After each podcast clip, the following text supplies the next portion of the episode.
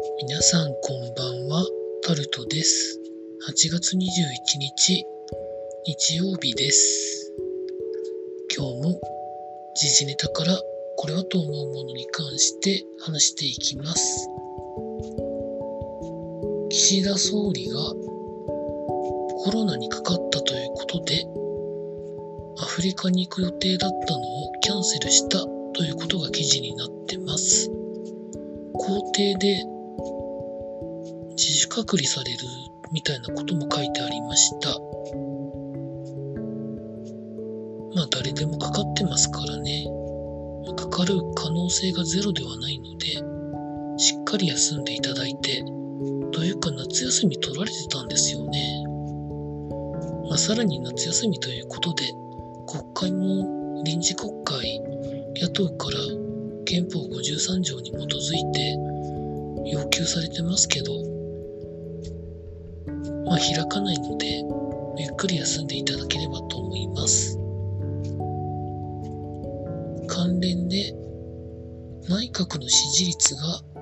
毎日新聞調べで36%になったということも記事になってました。まあ下がってるんでしょうね。続いて、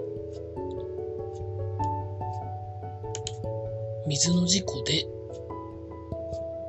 沖に流された息子を助けようとした55歳のお父さんが溺れてお亡くなりになるということが記事になってます。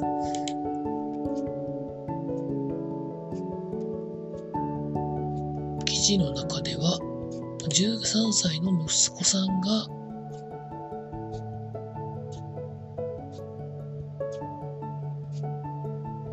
あ13歳の息子さんの父さんが助けようとして溺れたということなんですかね。この海岸は海水浴をしていいところだったのか、ライフセーバーがいるところだったのかということに関しては、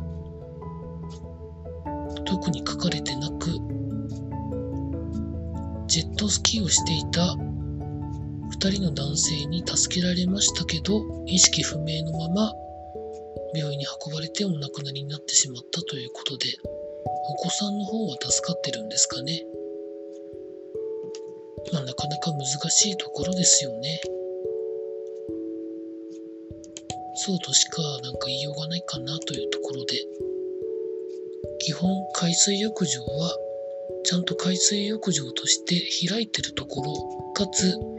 ライフセーバーがいるところで楽しみましょうというのが、ことなんだと思います。続いて、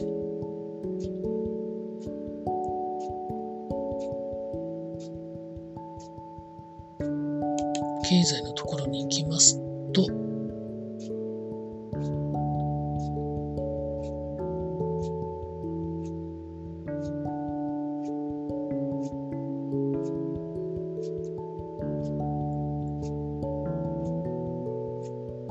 済のところは、これといってはまあないんですけど、コラム的なことで、テーマパーク相次ぐ値上げ背景はですとか、一眼レフ時代は終わりなのか、市場の今はということで、コラム的なものが上がってましたね。続いて、スポーツのところに行きますと、明日、高校野球の決勝が行われる予定なんですが、決勝に勝ち残った2チームが、ホームランが出てない、完投したピッチャーがいない、ということらしいというのが記事になってました。で、このまま、2校でホームランが出ない、完投するピッチャーが出ないっていうらしいですっていうことが書かれてありました。まあでもよく考えたらホームランが出ないっていうのはちょっと悲しいなと思いますけど、ピッチャーの運用に関しては、一人のピッチャーが最初の試合から決勝まで投げ続けるっていうのはもう無理なんだと思うんですよね。気温の問題とか、さまざ、まな条件が重なってという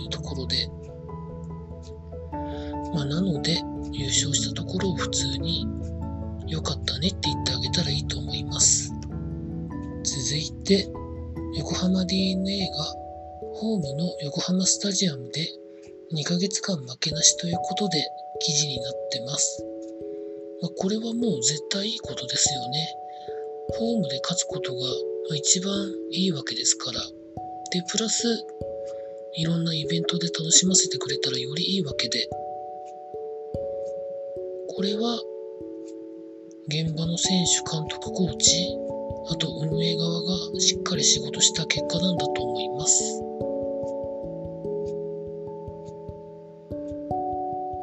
続いて、メジャーリーグヤンキースが、ここ最近の19試合で15敗ということで、一時はアメリカンリーグ東地区で2位に15.5差の独走だったのに7ゲーム差まで詰められている。ということなんですけど7ゲームだったらうまくやればそのまま地区優勝できると思うんですけど危機感がどのくらいあるんでしょうかね。記事の中では監督さんが会見テーブルをなんか平手で叩いたりとか、なんかマイクやペットボトルをということで書いてあるので、まあ、監督さんはイライラ感が思いっきり頭の中にあるんでしょうね。